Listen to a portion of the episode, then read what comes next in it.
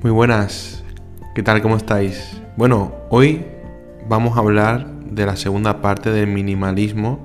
Bueno, segunda parte. Esta sería la tercera parte del minimalismo, primera parte del minimalismo real. En qué consiste, eh, un poquito hablar sobre eh, qué, qué rutina estoy llevando a día de hoy a cabo.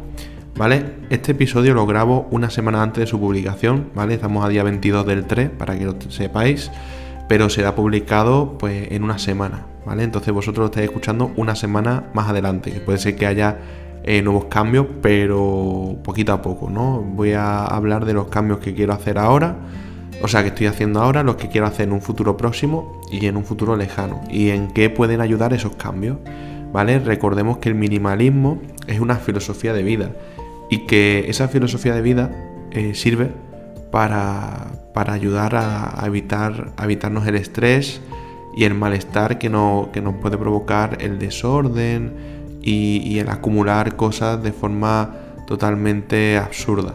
Así que este, este es tu podcast, quédate por aquí, vas a descubrir minimalismo y, y nos vemos ahora, ahora mismo, después de esta intro.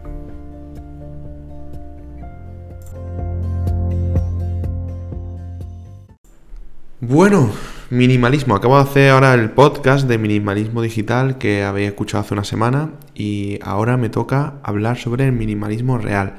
No quería dejarlo una semana más adelante, yo generalmente suelo hacer los episodios el mismo día que lo publico y no tengo un horario determinado, pero eso va a cambiar a partir de ahora porque si, si tengo ganas de hablar mucho, pues tendría que subdividir un poco los episodios en, varias formas, ¿no? Bueno, eh, Vamos a hablar en el día de hoy acerca del el tema del minimalismo que nos va a ayudar a nosotros a generar una buena autoestima y a, estar a gusto sobre todo con nosotros mismos y evitar el estrés en estos periodos, así como mm, otro tipo de beneficio como puede ser el hecho de, de, bueno, en el caso del minimalismo digital, no estar tan pendiente de las redes sociales, al final eso consigue que, bueno, si estás en un proceso, en un proceso de seducción, eh, no te obsesiones con el resultado, es decir, el minimalismo trae, digamos, mm, beneficios en todos los ámbitos de la vida. Pero tenemos que partir de, la definición, porque el minimalismo en sí, el minimalismo no, digamos que está mal interpretado. Eh, me salió el de andaluz. está mal interpretado porque generalmente la gente suele pensar que minimalismo es quitarse cosas sin sentido. Es decir, eh, si todo el mundo conoce a el método Comery, ¿vale? Comery, eh,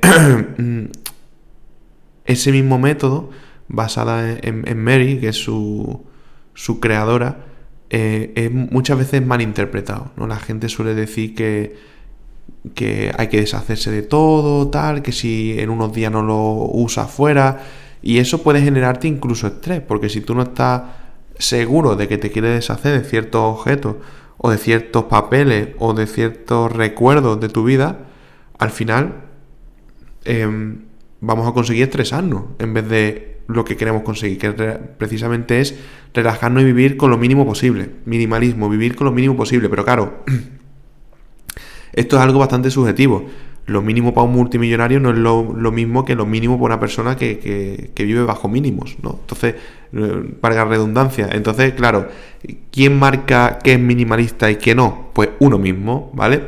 Entonces, generalmente nosotros solemos tener una lista de cosas en nuestra casa que no usamos o que simplemente las tenemos ahí y ha pasado mucho tiempo. Yo mismo tenía desde hace unos años un piano que me compré por mero capricho cuando tenía 15 años Ahora mismo tengo 30 y justamente este año fue cuando lo vendí. Entonces, realmente ese tiempo, ese objeto que estaba destinado a ser tocado, ha, estado en desuso, ¿no? Los objetos, entramos un poco en filosofía, solamente tienen un objetivo, servir para el destino, el destino, destin, servir para el destino que están eh, diseñados. En el momento en el que un objeto no, se ciña a su destino, es decir, no se utiliza, eh, entra en desuso y de hecho se, llegan a romper antes. No sé si os dais cuenta que cuando dejáis de jugar, por ejemplo, en mi caso, eh, antiguamente, que tenía mis consolas antiguas, dejabas de jugar, pasaba un tiempo y a mí se me estropeó una de ellas por no jugar, ¿no? Porque los objetos están pensados para que tú los uses. No significa que tengan vida propia ni nada por el estilo, sino que simplemente eh, el hecho de que no los uses es una mala praxis, porque los botones se suelen endurecer, si hablamos de, productos que tengan botones, se les suele meter polvo y eso suele, eh, suele estropearlo. Entonces, eh, ¿para qué quieres tener una lista interminable de objetos en casa que no usas, pero que tienes por mero capricho, ¿no?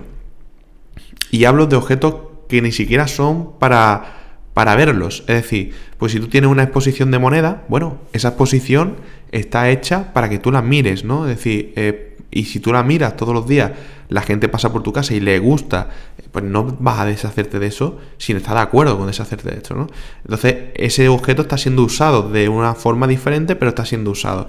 Diferente es aquel tracto que yo meto en un cuarto, en un cuartillo, o que tengo en las estanterías y me olvido de ello y van pasando los años, yo sigo acumulando cosas, sigo acumulando y no me deshago de ninguna. Llega un momento en el cual no tenemos espacio en casa y aparte de eso lo tenemos todo repleto, para limpiar es, un coñazo, disculparme la, la, expresión.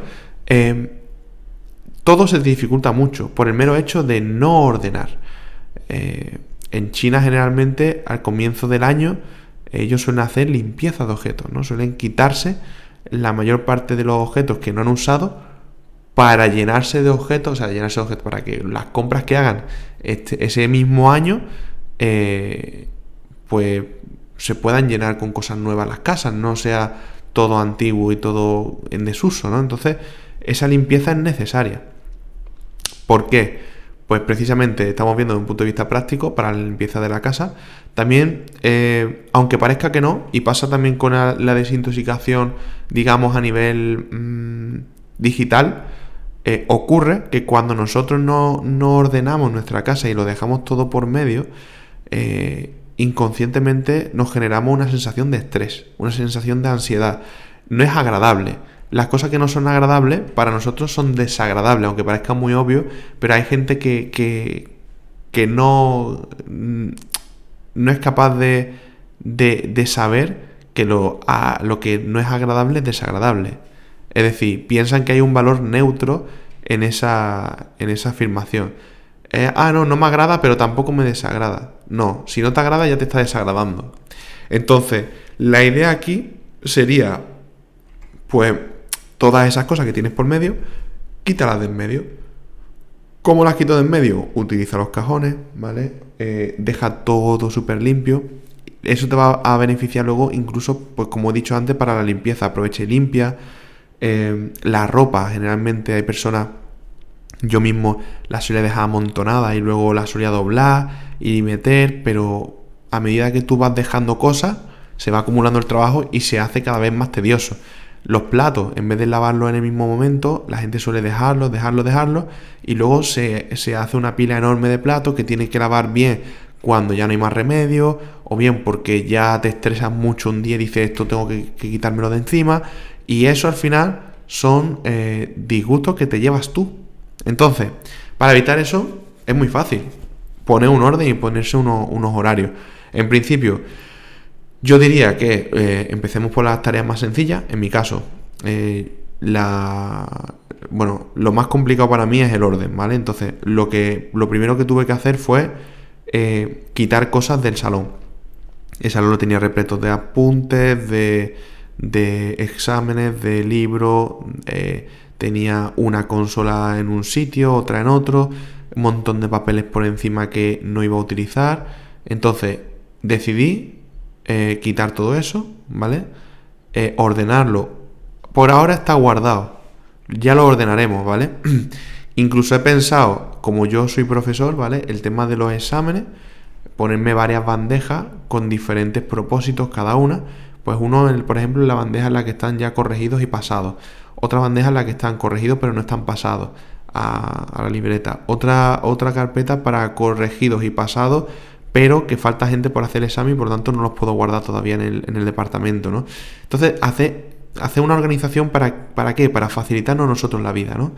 Entonces, eh, ¿qué es lo que notamos cuando comenzamos a hacer estos actos? Pues mira, yo simplemente con el acto de haber limpiado, o sea, limpiar en el sentido de ordenado el salón, eh, haber guardado cosas de mi cuarto de estudio que tenía en la mesa, em, por ejemplo, hacer podcast tenía mi mesa de, mi mesa de mezcla más em, la tablet, más la otra tablet, eh, más el micrófono que utilizo para los podcasts y el micrófono que utilizo para, para los directos, eh, cables por medio, cargadores, pues todo eso lo he guardado. Y aunque lo he guardado al pelotón, como yo no lo veo, pues no me genera estrés. Ahora bien, lo suyo sería ya, una vez lo tenga todo controlado, empezar a ordenar la parte esa, la parte de, de los cajones, ver bien dónde ponemos cada cosa para tenerlo muy, todo muy organizado.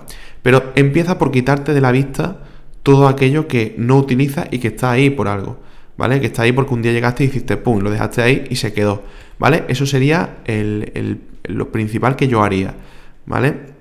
Eh, más cosas, bueno, pues he decidido deshacerme de más cosas que no utilizo.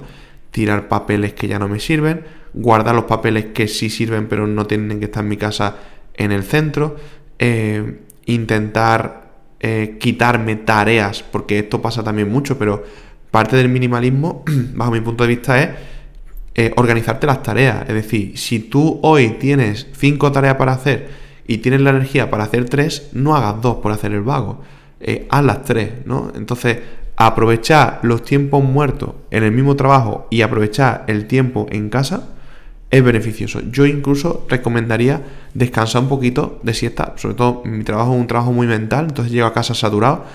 Eh, ahora mismo, incluso habiendo dormido siesta, eh, me desperté de la siesta, me puse a trabajar y he acabado prácticamente hace una hora. Entonces, me he tirado en total pues unas ocho horas y media o nueve horas de puro trabajo mental entre el trabajo de en casa y el trabajo en el centro.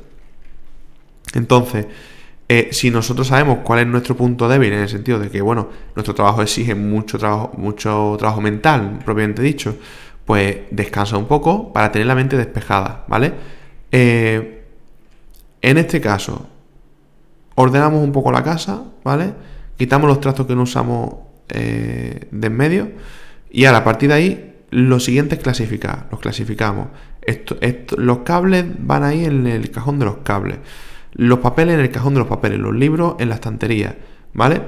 Y de esa forma eh, tenemos la, vida más organizada. Ahora bien, tenemos cosas que en vez de estar, por ejemplo, yo tengo la llave, la cartera eh, y, la, llave del coche, ¿vale? Encima de la mesa. Pues esas cosas las podemos quitar y meter en un cajón. ¿vale? Y sabe que ese cajón es el cajón para eso.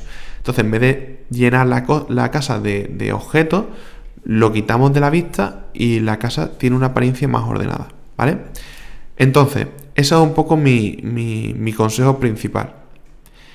Eh, cuando hablamos de, las tareas, pues igual, organízate, ponte en un folio.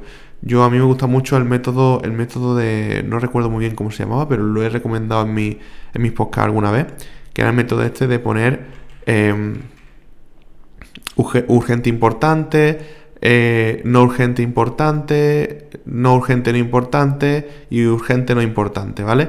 Entonces, eh, evalúa lo que tienes que hacer en el día a día e intenta, parte del minimalismo es no dejarte cosas en la cabeza, sino utilizar las herramientas, que ya que las tenemos, para, para que te ayuden, en vez de para que te enganchen, ¿no? E-, esa es la idea.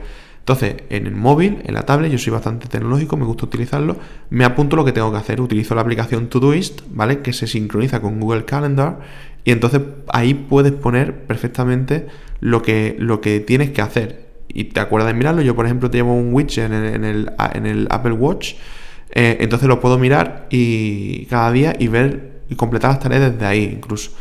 Eh, Cosas que tengas que quitarte que sean sencillas, quítatelas ya. Si tienes que mandar mensajes a ciertas personas para confirmar algo, hazlo lo antes posible. De esa forma, tu mente también la vas a liberar de, pensamientos y de, y de estrés. Y eso, junto con el minimalismo digital y junto con el minimalismo que estás teniendo en tu casa, va a hacerte la vida mucho más sana, ¿vale? Entonces, de proyección para futuro en, mi caso sería ordenar todo lo que he guardado, ¿vale? Seguir ordenando diariamente, tanto en mi punto de vista digital, los correos y demás, que me he quitado de todas las newsletters, por cierto, no lo dije en, la, en el apartado digital, no lo dije, pero me he quitado de todas las newsletters y he borrado todos los correos, ¿vale? Entonces, centrarme en mantener ese orden en el apartado digital, centrarme en mantenerme el orden en el apartado físico de mi casa, es decir, mm, poner todas las cosas en orden, que no se me, acumulen los platos, que no se me acumule ropa, eh, en vez de dejar una cosa por ahí, pues el mismo esfuerzo de utilizarlo y guardarlo. ¿vale? Deshacerme de objetos que no uso en una semana, ese es mi objetivo, a través de, por ejemplo, Wallapop o donándolos, ¿vale? Eso va a ser lo que me voy a proponer de cara a un futuro. Hay más cosas, pero no os quiero agobiar. Empezad vosotros a practicar minimalismo en vuestra casa. Repito, ¿cómo? Quita de en medio las cosas que no usas y las cosas que te pueden generar estrés. ¿Vale? En el momento en el que tú acabas de trabajar, en vez de dejar los papeles por medio, recoge los papeles y ordénalos en un sitio que sea para cuando acabas de trabajar. Y cuando tengas que volver a trabajar, pues lo vuelves a coger y lo pones. Recuerda hacer la cama todos los días. Recuerda eh, ir fregando los platos.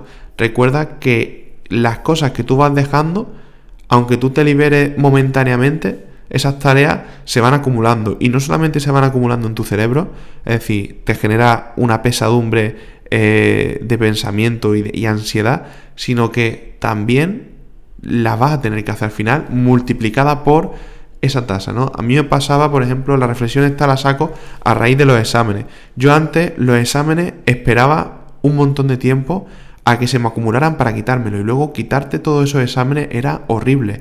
Ahora, ¿qué hago? Hago un, hago un examen, por ejemplo, eh, los niños hacen un examen, yo lo recojo, al día siguiente o a los dos días lo tengo que tener corregido. A ver, hay momentos en los que se te acumula y tienes que ir por orden cronológico quitándote exámenes poco a poco.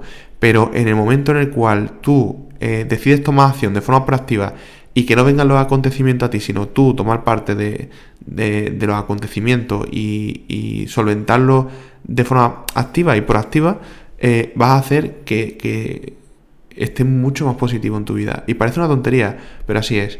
Así que nada, pronto vamos a subir una siguiente parte, pero daré ya unos episodios de por medio, diferentes temas, eh, para hablar de cómo me estoy organizando a nivel de comidas, ¿vale? No sé si esto se podría considerar un minimalismo, eh, pero, pero comer más sano, ¿vale? Comer más sano y cambiar hábitos alimenticios. Es momento de cambio y tú, ¿vas a hacerlo? Nos vemos muy pronto. Un beso enorme.